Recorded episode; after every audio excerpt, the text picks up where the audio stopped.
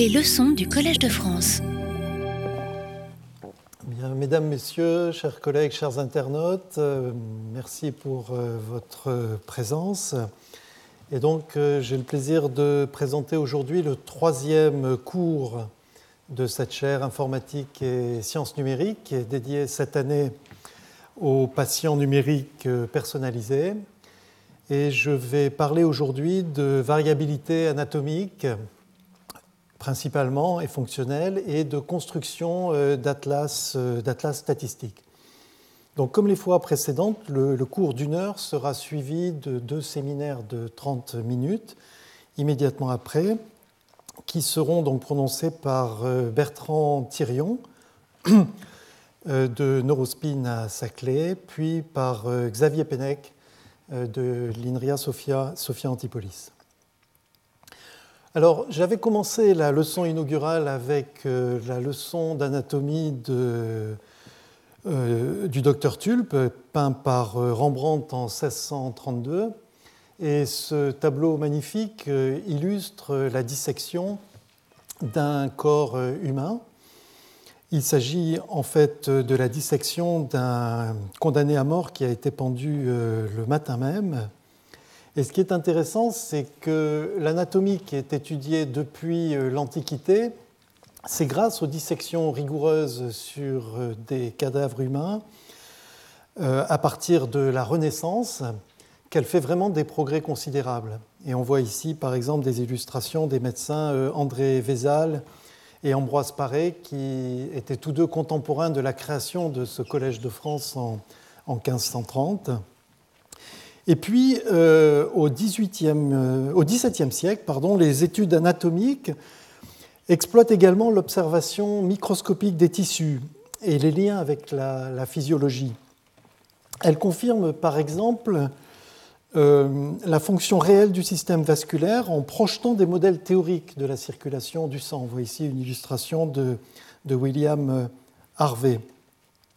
circulation du sang, donc qui a été euh, proposé en 1628.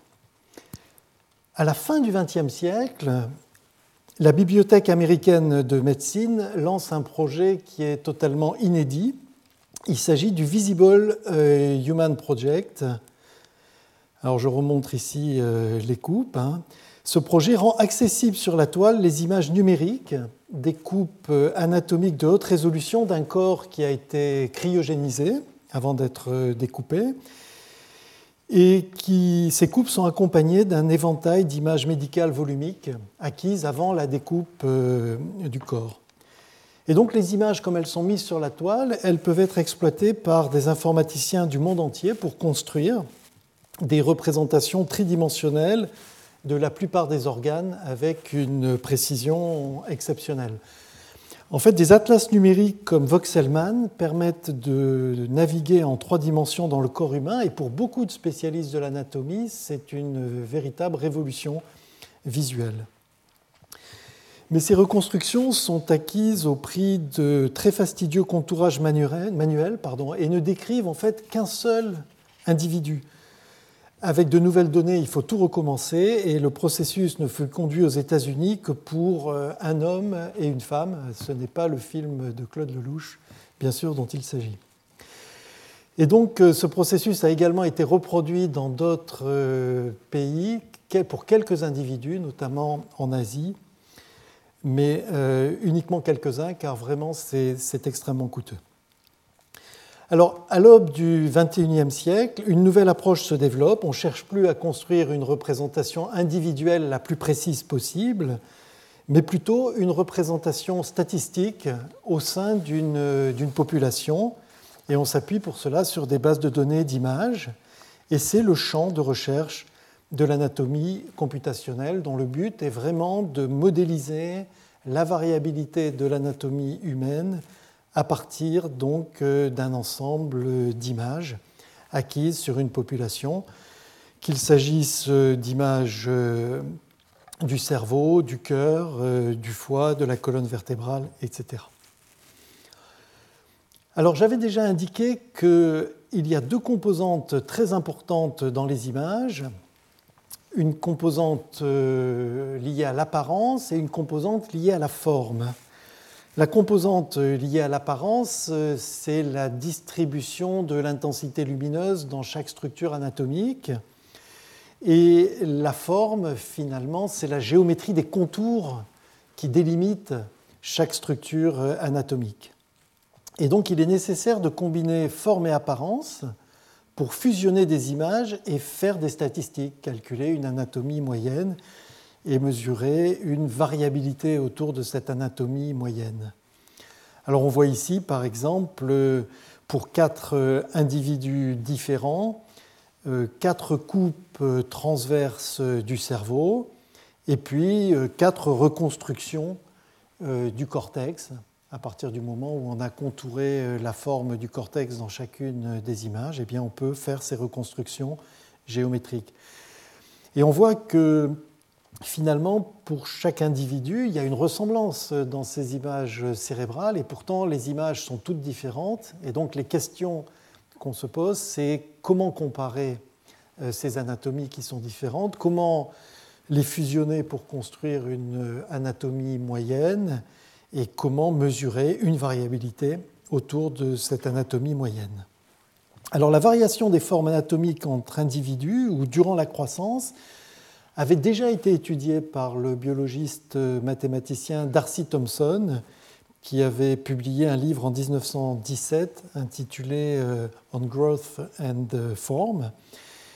Et son approche consistait notamment à appliquer des transformations géométriques contenant un nombre limité de paramètres pour superposer euh, les formes entre elles.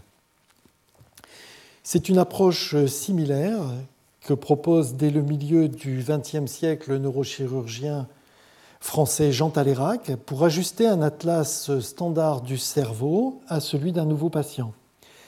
Sa méthode s'appuie sur quelques points caractéristiques, par exemple la commissure antérieure, la commissure postérieure euh, du cerveau, et puis sur le calcul d'une transformation géométrique qui est linéaire par morceau.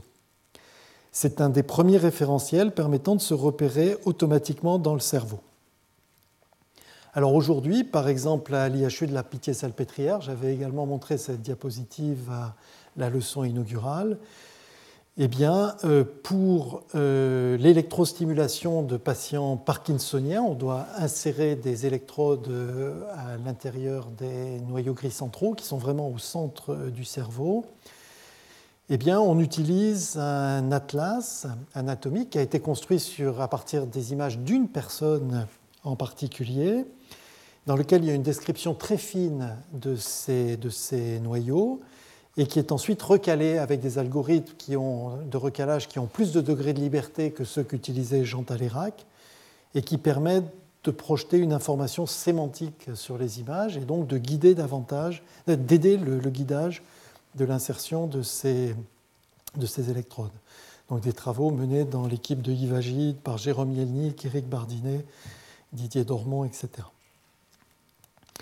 Alors l'idée ici, c'est d'aller plus loin, c'est d'aller plus loin, et c'est-à-dire de construire une représentation moyenne à partir d'une base de données d'images. Ensuite, cette représentation moyenne pourra à nouveau être projetée dans des images avec des algorithmes de recalage, mais l'idée, c'est de la construire vraiment à partir d'une base de données d'images acquise sur une population et de construire donc une représentation moyenne à la fois de la forme et également de, l'apparence, et donc de construire cette représentation tridimensionnelle moyenne à partir d'un ensemble d'images. Alors les outils euh, mathématiques et algorithmiques dont on a besoin, ce sont des outils euh, de recalage d'images, d'une part. On va y revenir euh, dans un instant pour mettre en correspondance des structures homologues entre les images et puis pour estimer donc les transformations géométriques qui font passer d'une image à une autre image, d'un individu à un autre individu. Et puis ce sont des outils de calcul statistique sur les structures qui sont mises en correspondance, donc euh, des voxels, des tenseurs, des repères, des lignes, et également sur les transformations géométriques que l'on a extraites par recalage d'images. Alors on va commencer par le calcul statistique parce qu'il y a une difficulté qui apparaît ici qui vient du fait que forme et déformation ne sont en général pas représentées dans des espaces vectoriels, mais sur des variétés euh, géométriques qui nécessitent que moyenne et covariance doivent être définies. Alors j'avais donné pendant la leçon inaugurale un petit exemple. Si on regarde la Terre et qu'on l'approxime par une sphère euh, qui est une variété géométrique de dimension 2, et qu'on considère un ensemble de villes là, qui sont représentées euh, par euh, les points rouges, et qu'on cherche une ville de position moyenne par rapport à ces villes, eh bien, on ne peut pas calculer cette position moyenne par un simple barycentre euclidien qui serait d'ailleurs euh, enfoui sous la surface de la Terre. Il faut calculer des distances géodésiques à la surface de la Terre et minimiser un critère qui implique ces distances géodésiques. Et pour ça, il faut faire appel à la géométrie euh, riemannienne. Et cette géométrie riemannienne, elle fournit un ensemble d'outils mathématiques qui permettent de faire ensuite des statistiques sur euh, les objets qui appartiennent à la variété. Alors on a besoin par exemple euh, des applications exponentielles et logarithmiques qui permettent respectivement de passer en chaque point de la variété de l'espace tangent à la variété et réciproquement. On, peut calculer ensuite des distances géodésiques, c'est-à-dire le plus court chemin à la surface de la variété euh, qui permettent de passer d'un point x à un point y de la variété. Et puis on peut définir une moyenne de Fréchet qui, minimise une somme de distances géodésiques entre la moyenne et l'ensemble des points considérés sur la variété. Alors il faut bien voir ces applications exponentielles et logarithmiques. elles vont jouer un rôle important dans les algorithmes que je vais vous présenter. Donc il faut voir par exemple que si on se place sur le point X ici et qu'on considère euh, une ligne à la surface euh, de la variété ici, enfin sur la variété qui, qui relie X à Y, eh bien dans l'espace tangent, dans la direction tangente à cette ligne, on a un vecteur tangent ici qui a la propriété que si on lui applique euh, l'application exponentielle à ce vecteur xy, eh bien, on va obtenir le point y ici, tel que la longueur de cette ligne est exactement la longueur de ce vecteur. Et donc, euh, on va voir qu'on va, euh, dans les algorithmes que je vais vous présenter, utiliser de façon systématique ces passages de l'espace tangent à la variété réciproquement, avec ces mesures de longueur, longueur dans l'espace tangent, et puis longueur euh, de ligne géodésique sur la variété. Alors si on revient à nos petits exemples des villes euh, de tout à l'heure, eh bien c'est justement la moyenne de Fréchet qui va minimiser une somme de distance géodésique euh, à la surface de la Terre qui va nous donner la position recherchée de la ville moyenne. Et on va avoir cette propriété caractéristique qui va guider en fait les algorithmes que je vais vous présenter que la somme des vecteurs euh, tangents à ces géodésiques au point mu a la bonne propriété de s'annuler lorsqu'on est enfin dans la bonne position moyenne. Donc on va utiliser cette propriété caractéristique, qui est vraie presque toujours, pour obtenir justement avec des algorithmes de descente de gradient progressivement une forme moyenne à partir d'un ensemble de formes anatomiques. Alors revenons aux outils de recalage d'images, parce que ceux-là vont jouer un rôle essentiel dans la mise en correspondance des anatomies.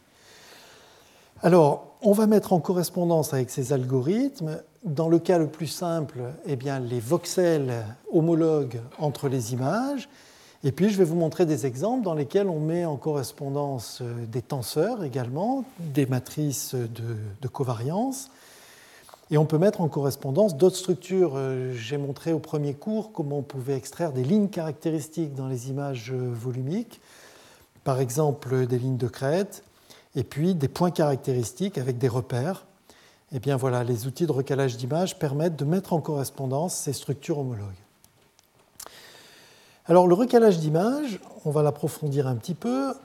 Je l'en ai parlé au premier cours et j'ai montré qu'on pouvait utiliser, lorsqu'on souhaitait faire du recalage iconique, c'est-à-dire mettre en correspondance les intensités d'une image I avec une image J, eh bien, il fallait optimiser une énergie qui représente un compromis entre la ressemblance qui est souhaitée entre l'image I transformée et puis l'image J sur laquelle elle vient se superposer, compromis avec la déformation qui permet d'obtenir cette ressemblance.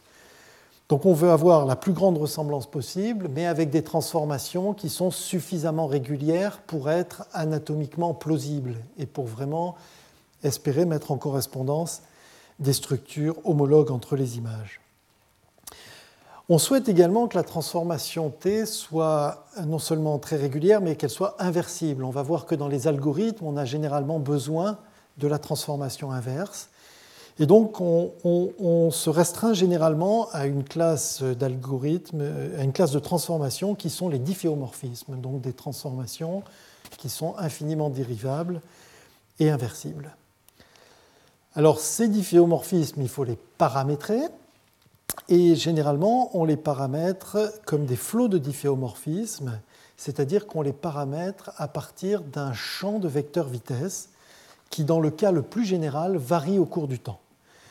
Et donc la transformation, à partir de ce champ de vecteur vitesse que l'on voit ici, ce sont les petites flèches bleues que vous voyez, eh bien, on trouve les trajectoires des déformations que suivent les points en intégrant ce champ de vitesse pendant une unité de temps donc on intègre le temps de 0 à 1 et on obtient de cette manière les trajectoires euh, des déformations subies euh, par, les points de la première image.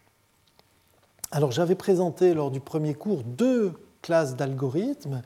La première classe d'algorithmes, elle répond au doux nom de LDDMM, algorithme très populaire qui veut dire Large Deformation Diffeomorphic Metric Mapping. Malgré le nom, l'algorithme est très populaire.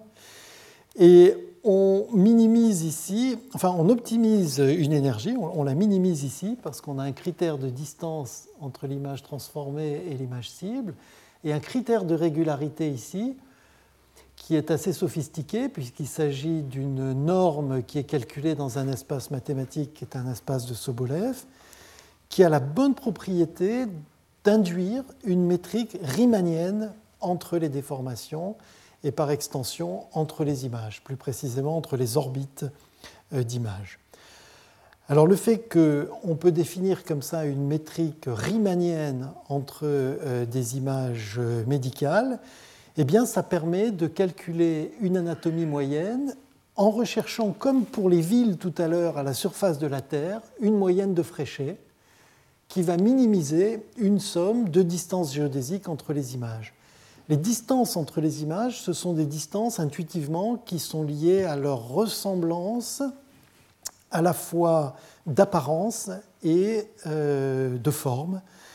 Et en minimisant donc euh, ces distances géodésiques, on a l'expression ici de la quantité qui est minimisée, eh on peut calculer une anatomie moyenne à partir des anatomies d'une population. Alors je vous montre euh, l'illustration d'un algorithme qui avait été déjà proposé à l'époque par euh, Xavier Pennec après sa thèse et qui est illustré ici par euh, des, diapositives de, Tom Fletcher. La variété ici des images est représentée par ce, cet ensemble gris et on a sur cet ensemble gris six images et donc, euh, il faut choisir un point de départ. Alors, on choisit euh, une image au hasard. On considère que c'est la moyenne provisoire des anatomies euh, que l'on cherche.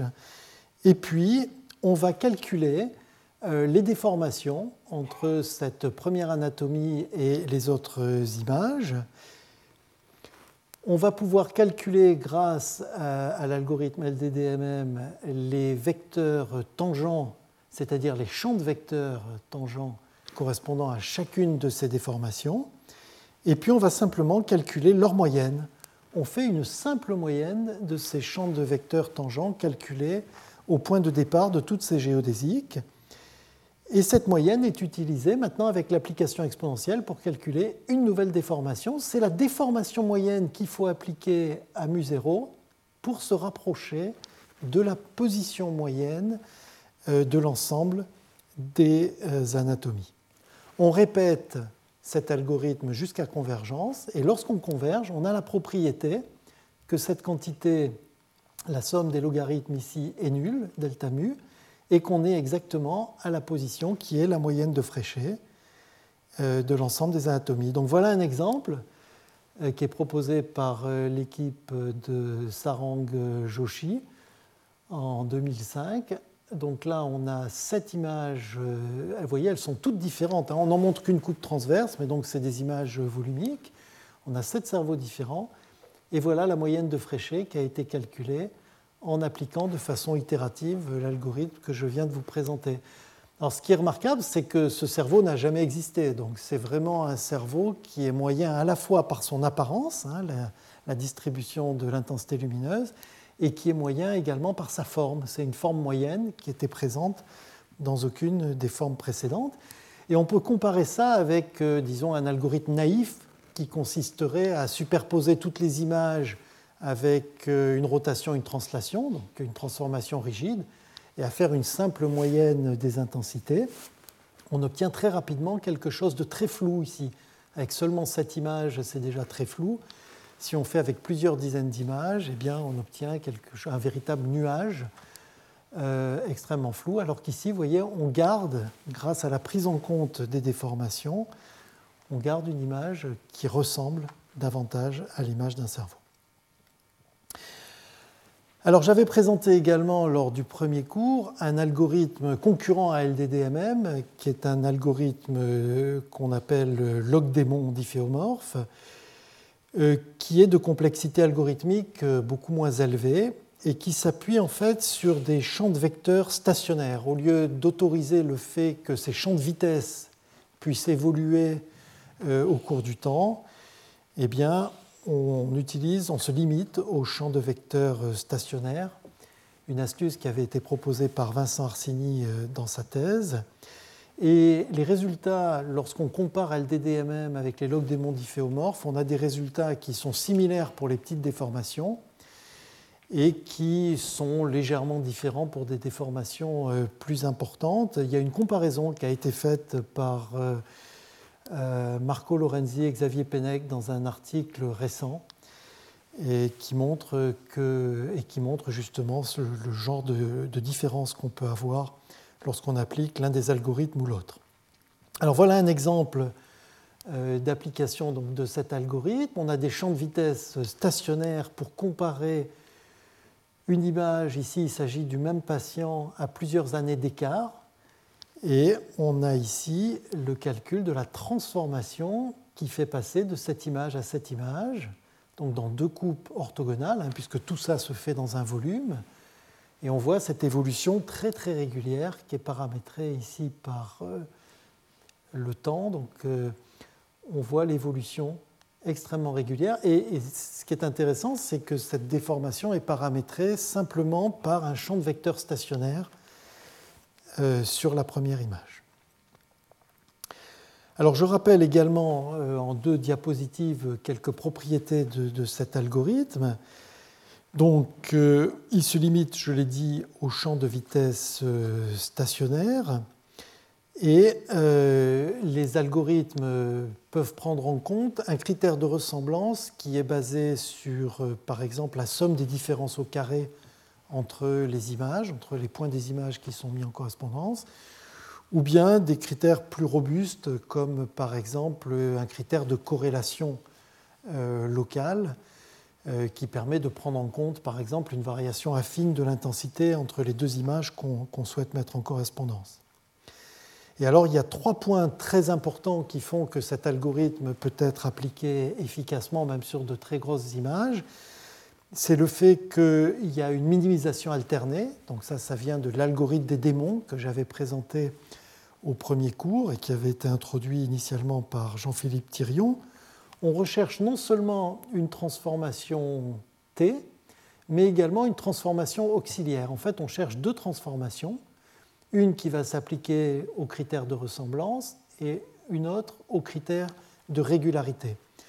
Et pour que les deux transformations en fait représentent la même transformation, on rajoute dans le critère un terme qui va mesurer la distance entre les deux transformations et qui, à l'optimum, eh bien, ce, terme de distance sera zéro et on aura la même et unique transformation. Mais l'intérêt d'avoir deux transformations, c'est qu'on peut découpler dans l'algorithme itératif une partie dans laquelle on s'intéresse à optimiser pendant une itération la ressemblance entre les images, tout en restant assez proche de la transformation Théox, et puis une itération dans laquelle on va régulariser la transformation Théox en restant proche de la transformation T.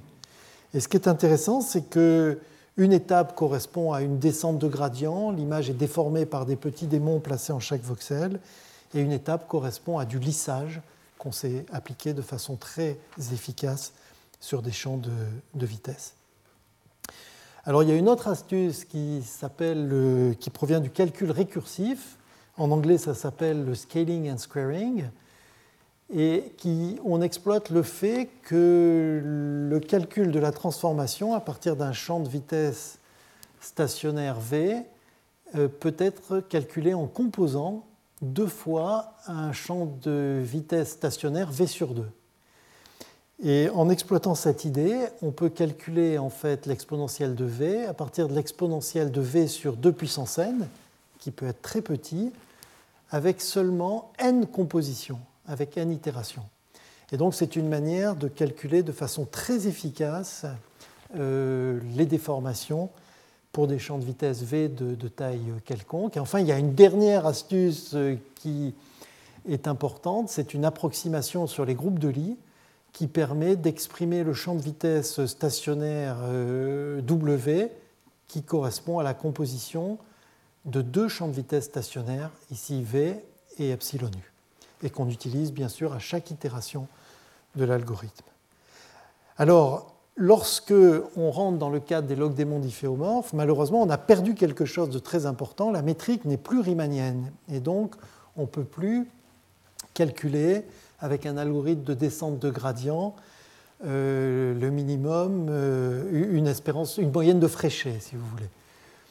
En revanche, et Xavier Pennec le montrera tout à l'heure dans son séminaire, on a des géodésiques non métriques entre déformations euh, et on peut calculer une déformation euh, moyenne pour un ensemble d'images qui sont sur euh, notre variété avec la bonne propriété que le barycentre exponentiel vérifie toujours ce critère remarquable que la somme des vecteurs tangents à nos démons difféomorphes est nul lorsqu'on est dans la position de déformation moyenne. Et cette propriété eh bien, va nous permettre d'appliquer un algorithme d'itération de points fixes, très similaire finalement à l'algorithme de descente de gradient précédent. Et je vais vous montrer une illustration sur un, cas concret euh, de, ce, de, cet algorithme. Alors voilà, là on a maintenant 10 euh, images qui ont été rassemblées par euh, Mehdi Adjamou et Marco Lorenzi. Et pour ces 10 images, eh bien, on veut calculer donc une anatomie moyenne. Alors, on initialise. Comme tout à l'heure, il faut choisir une image au hasard comme étant euh, notre premier atlas. Alors, on en choisit une. Je vous laisse deviner de laquelle il s'agit parmi euh, les 10 images. Je pense que vous avez probablement trouvé qu'il s'agit de cette image. Voilà, c'est notre première moyenne. On va maintenant appliquer l'algorithme de recalage des démons euh, entre chacune des images et notre premier atlas.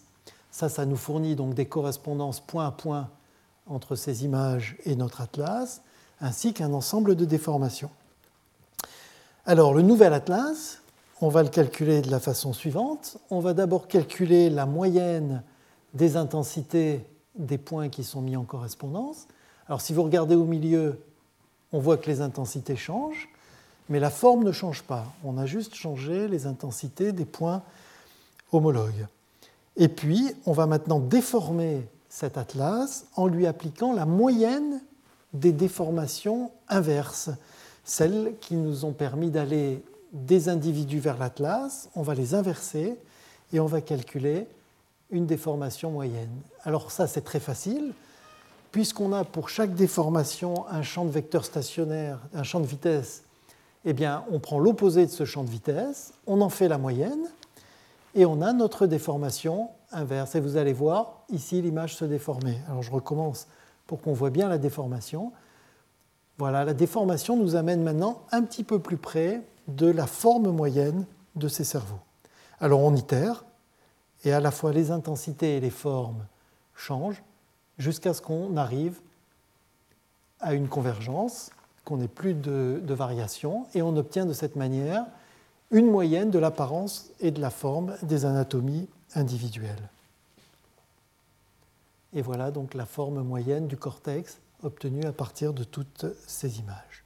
Alors on peut visualiser euh, la euh, variabilité, variabilité de l'apparence, ici avec un écart de l'intensité sur les points homologues, et puis écart type du déplacement, puisqu'on a pour chaque point sa correspondance entre l'atlas et chacune des anatomies. On peut calculer un écart type de déplacement et visualiser l'amplitude en fonction de la position dans le cerveau de cette, euh, de cette variabilité spatiale, variabilité de forme. Alors, ces images, euh, la limite de ces approches, c'est que la résolution des images ne permet pas de mesurer avec précision la variabilité morphologique du cortex cérébral, dont on a vu, grâce à l'exposé de Jean-François Mangin la semaine dernière, que pour l'espèce humaine, euh, il y avait une très très grande variabilité du cortex cérébral. Beaucoup plus grande, par exemple, que pour le cortex euh, des primates, enfin des singes il faudrait imposer le recalage des sillons corticaux euh, homologues lorsque ceux-ci sont identifiables et mesurer alors leur variabilité et l'extrapoler spatialement. Et c'est exactement ce qui a été fait dans le cadre de la thèse de Pierre Fillard, où des points sont explicitement mis en correspondance entre des sillons homologues sur euh, des cortex, et leur variabilité est codée par un tenseur de variabilité qui est une matrice de covariance des positions anatomiques euh, de ces points dans un référentiel commun.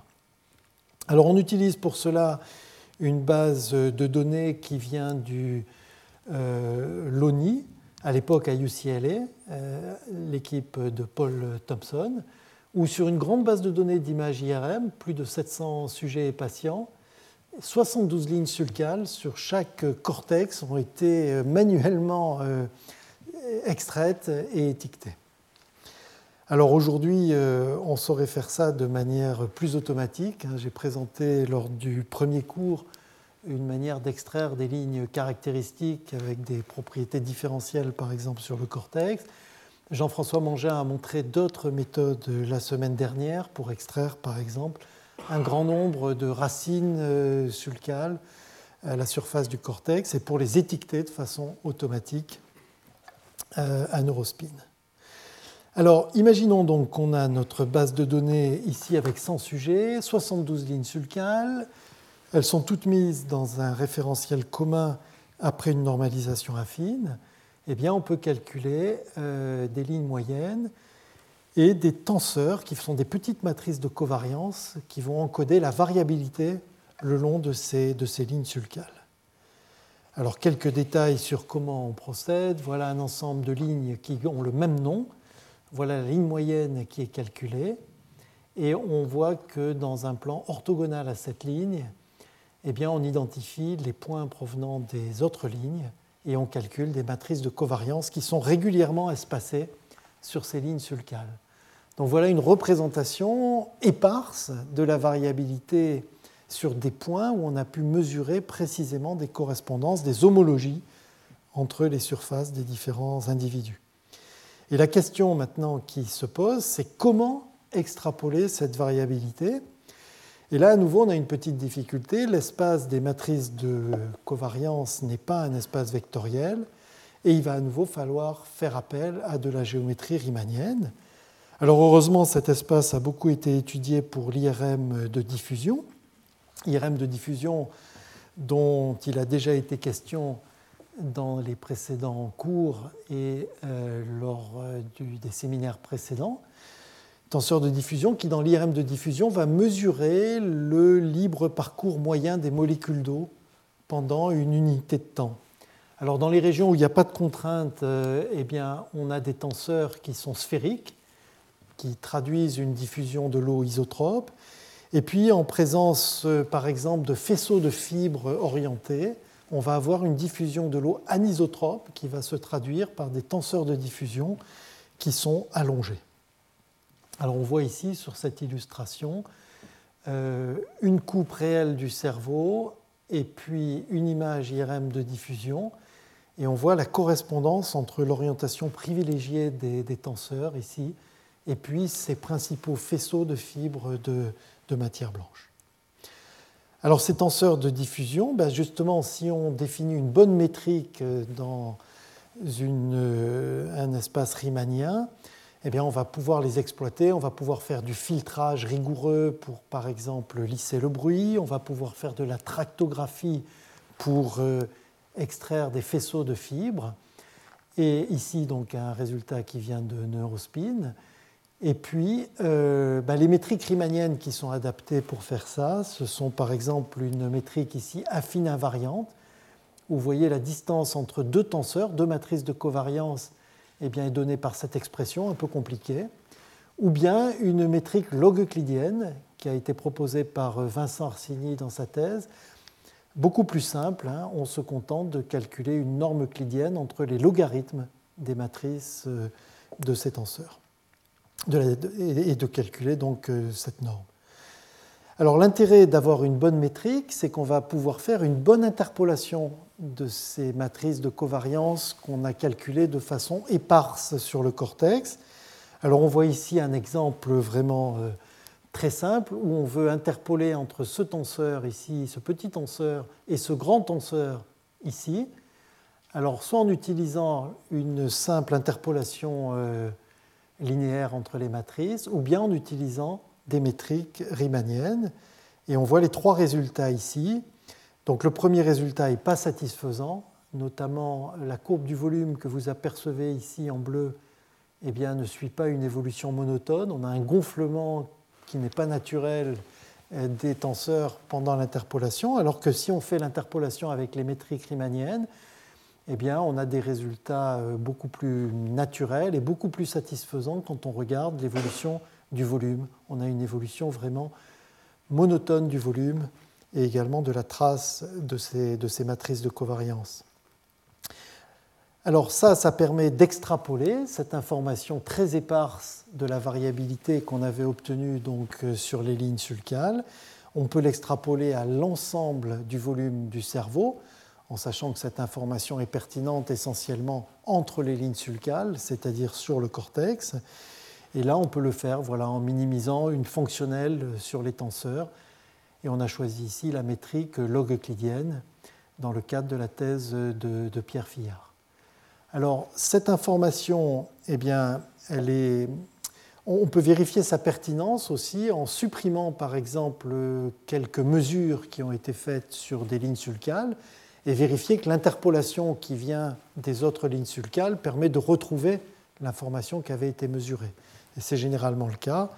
Donc on fait probablement une bonne interpolation et cette variabilité, finalement, elle confirme des informations qui sont connues depuis longtemps des neuroanatomistes.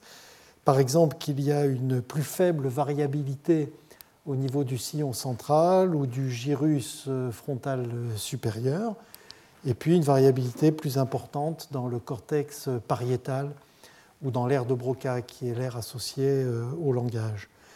Ce qui est intéressant, c'est que là, l'information est quantifiée. Elle a été obtenue sur une première base de données, mais finalement, l'algorithme peut traiter n'importe quelle population euh, à partir du moment où on a des images médicales sur cette population.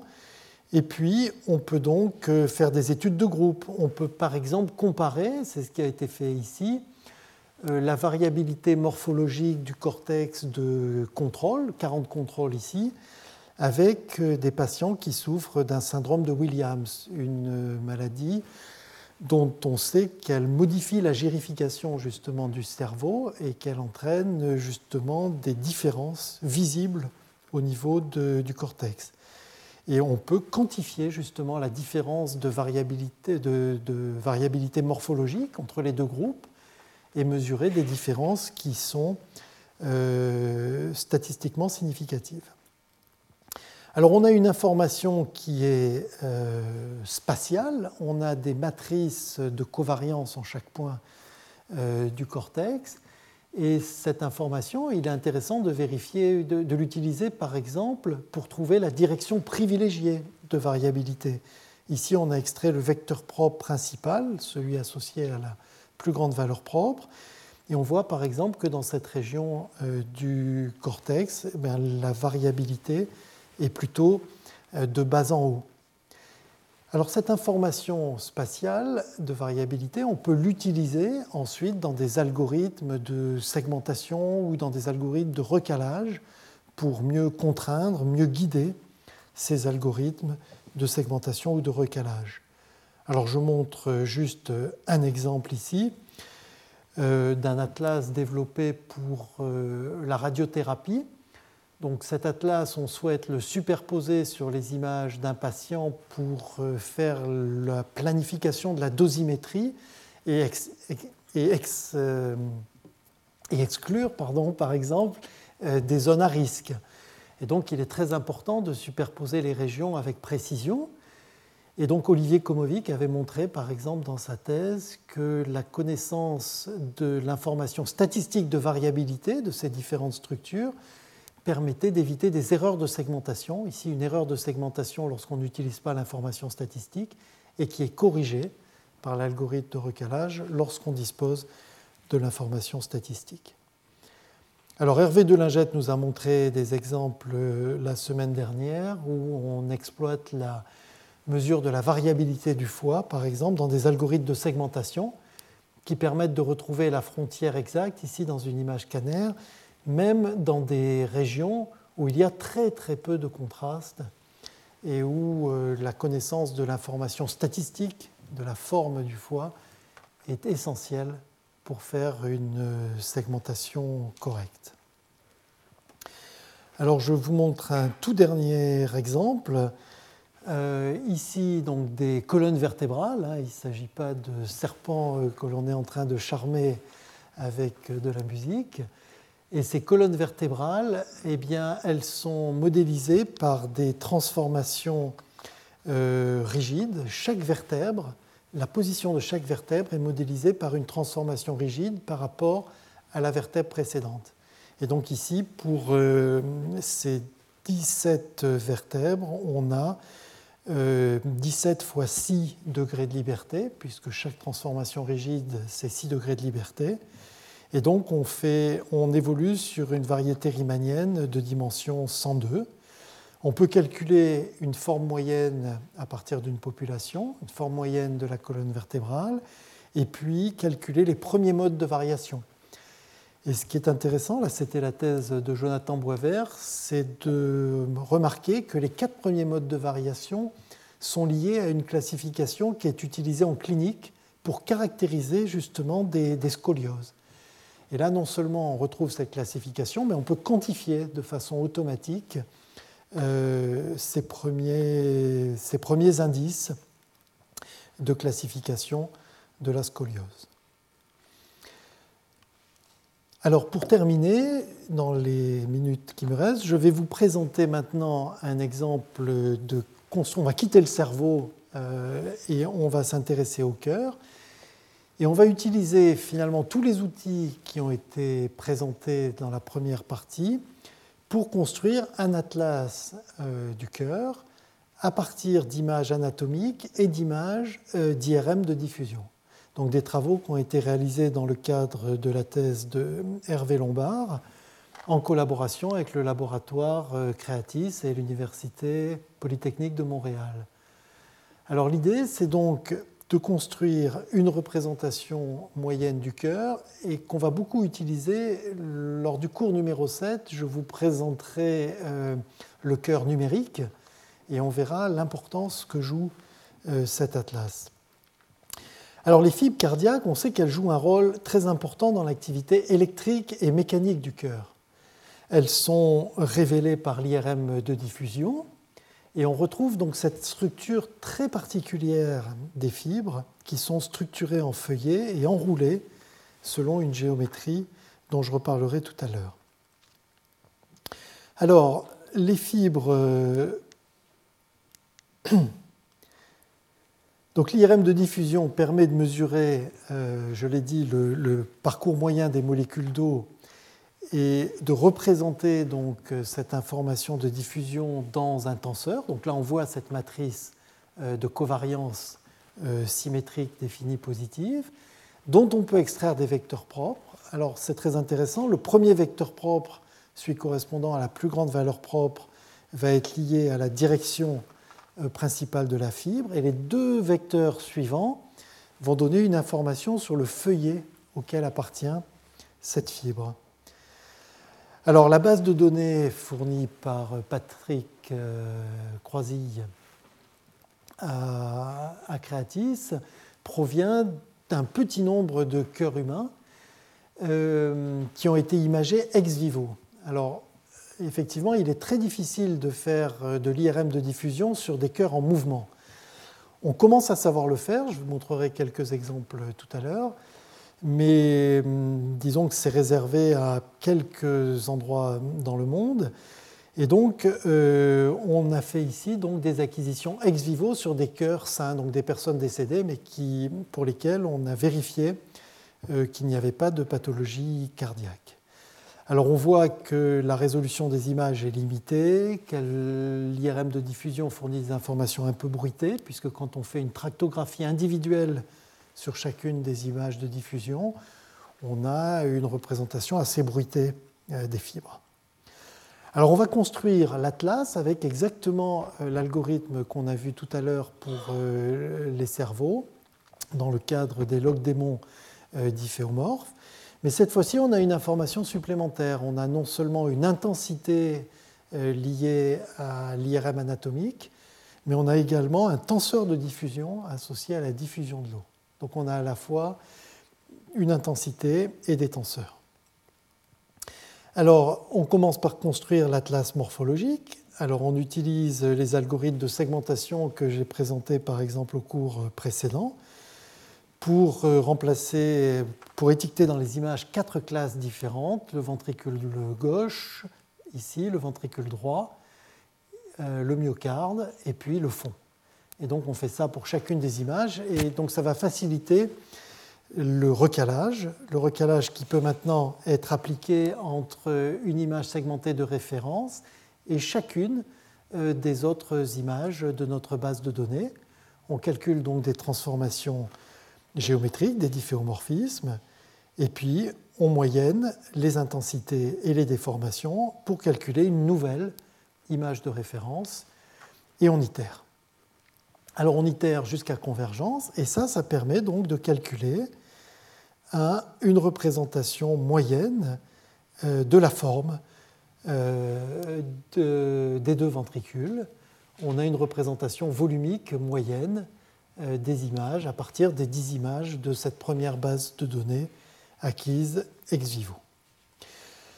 Alors on n'en reste pas là, puisque on va maintenant exploiter l'information qui vient des champs de, tenseurs, et on va construire donc l'atlas des tenseurs. Eh bien, on va utiliser les transformations géométriques qu'on vient de calculer sur les images anatomiques pour mettre tous les tenseurs dans le même euh, référentiel et pour calculer avec une métrique log-euclidienne, hein, pour faire des calculs rigoureux sur la variété des tenseurs, eh bien on va calculer un champ des tenseurs moyens. On va également voir qu'on peut calculer une mesure de variabilité sur ces tenseurs et on va pouvoir euh, bien construire, reconstruire par tractographie une représentation de la structure de ces fibres. Alors on visualise ici l'anisotropie euh, des tenseurs moyens qui sont reconstruits. Euh, on visualise l'orientation des fibres. Et puis voilà, après tractographie, euh, la construction ici du réseau des fibres, dont on sait qu'elle a une géométrie très particulière. En fait, l'équipe de plusieurs équipes ont montré, et récemment l'équipe de, de Sidiki au Canada, que cette euh, représentation de la structure des fibres pouvait être décrite par exemple dans un espace à quatre dimensions sur une surface minimale. Et on peut montrer que cette structure des fibres, elle optimise pour une contraction donnée des fibres la variation du volume à l'intérieur de la cavité. Et donc c'est une structure qui est extrêmement efficace pour pomper le sang euh, qui est dans, le cœur. Alors la variabilité des vecteurs propres peut être euh, analysée. Et ce qui est intéressant, c'est que les deux premiers euh, vecteurs, leur variabilité va être angulaire va être liée à la variabilité de la structure des fibres, de leur orientation, alors que la variabilité du dernier vecteur, sa variabilité angulaire, elle va être liée à la variabilité de la normale euh, du plan euh, des feuillets, et donc elle va décrire la variabilité de la structure des feuillets. Alors voilà donc euh, les résultats qu'on peut retrouver dans la thèse de Hervé Lombard. Et on a donc cette variabilité angulaire des principaux vecteurs euh, qui est ici codée dans le volume du myocarde. Donc on a vraiment cette information en chaque point du volume. Et il est intéressant de retrouver ce que des, des anatomistes du cœur avaient déjà mesuré avec des travaux de dissection extrêmement fastidieux, notamment le fait que la structure des fibres cardiaques est plus stable que celle des feuillets. Et l'orientation des, fibres, par exemple, la direction des fibres, on trouve un écart type angulaire de l'ordre de 11 à 13 degrés, alors que pour ce qui est de la normale du plan des feuillets, on a une variabilité plutôt angulaire de l'ordre de 31 degrés pour l'écart type. Alors tout ça peut être euh, rapporté dans des atlas qui sont très utiles pour les personnes qui s'intéressent au cœur. Par exemple, ici, il s'agit des territoires vasculaires qui sont définis par l'AHA. L'AHA, c'est l'American Heart Association, qui définit 17 territoires dans le volume des ventricules et pour lesquels eh bien, on peut caractériser avec deux angles, l'angle hélicoïdal et l'angle transverse, la direction privilégiée des fibres euh, cardiaques dans le, dans le myocarde. Alors lorsqu'on veut transporter cet atlas sur l'image d'un patient particulier, eh bien, on peut utiliser une analyse statistique de la variabilité conjointe de la forme des ventricules avec la direction euh, des structures de fibres. Donc, c'est ce qui avait été montré par Hervé Lombard et Jean-Marc Perrat euh, l'année dernière à Micaille. Et donc, on peut transporter cet atlas sur euh, les images d'un cœur euh, d'un patient à analyser et on retrouvera euh, cette possibilité dans le cours sur le cœur numérique.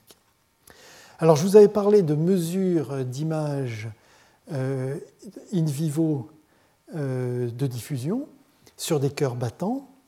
Eh bien, ce sont des travaux récents qui, réalisés par Nicolas Toussaint en collaboration avec Philippe Batchelor au King's College et puis également donc, des personnes de l'ETH à Zurich, qui ont montré qu'on peut, sur des cœurs qui battent suffisamment régulièrement, euh, et pendant un temps suffisamment long, avec des temps d'exposition suffisamment longs, faire des mesures éparses euh, de diffusion euh, de l'eau à l'intérieur du myocarde. Et on peut extrapoler cette information, par exemple, à partir des informations statistiques qui proviennent des atlas que je viens de, présenter. Alors il faut faire tout ça dans des systèmes de coordonnées qui sont bien adaptés à la géométrie euh, des ventricules et à la géométrie des fibres cardiaques. Mais on arrive à obtenir des résultats absolument remarquables sur un individu et encore plus remarquables si on exploite euh, les statistiques de forme pour moyenner ces informations. Donc là, on a moyenné les informations sur 10 volontaires, donc des personnes qui, dont on a mesuré précisément donc, euh, par l'IRM de diffusion la structure des fibres et qu'on a moyenné à deux, temps importants du cycle cardiaque, la fin de diastole, la fin du remplissage des cavités, et la fin de systole, la fin de contraction euh, du cœur. Donc on voit qu'on peut obtenir des résultats extrêmement précis de, avec de l'IRM de diffusion. Alors voilà qui conclut euh, ce, premier, ce troisième cours dans lequel j'espère vous avoir montré quelques illustrations convaincantes des nouveaux outils mathématiques et algorithmiques hein, qui sont à la, à la disposition de la communauté scientifique et médicale pour analyser la variabilité des formes anatomiques à partir des images médicales.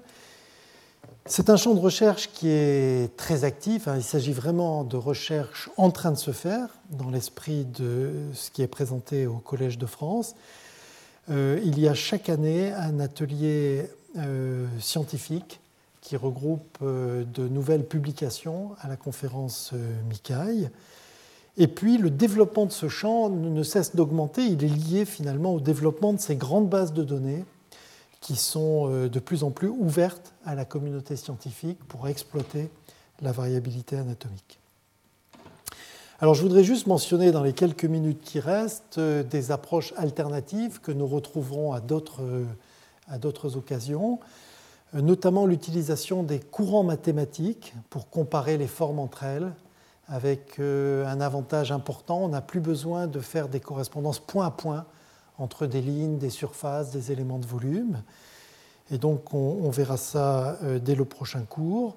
Et puis l'exploitation aussi de ce qu'on appelle les smart atlas, des atlas intelligents, dans lesquels, au lieu d'essayer de calculer une représentation moyenne de l'anatomie ou de la fonction, eh bien, on conserve toutes les images et on retrouve les images les plus similaires avec des algorithmes très efficaces d'indexation. Donc on verra ça dans le cours sur l'endomicroscopie et puis euh, également la possibilité de conserver toutes les images et de les projeter dans un espace de dimension réduite. J'avais évoqué ça à la fin du cours précédent, je vais donner quelques détails maintenant. On cherche à projeter dans un espace de dimension réduite, mais en préservant la proximité des images qui sont similaires.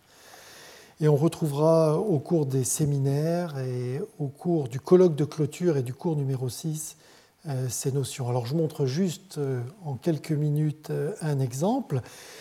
on veut donc projeter les images dans un espace de plus petite dimension. Et on voit ici l'application d'algorithmes très populaires pour faire ça, qui s'appelle ISOMAP ou Laplacian Eigenmaps ou Locality Preserving Projections en anglais. Et ces exemples sont tirés du livre récent de Léo Grady et Polyménie.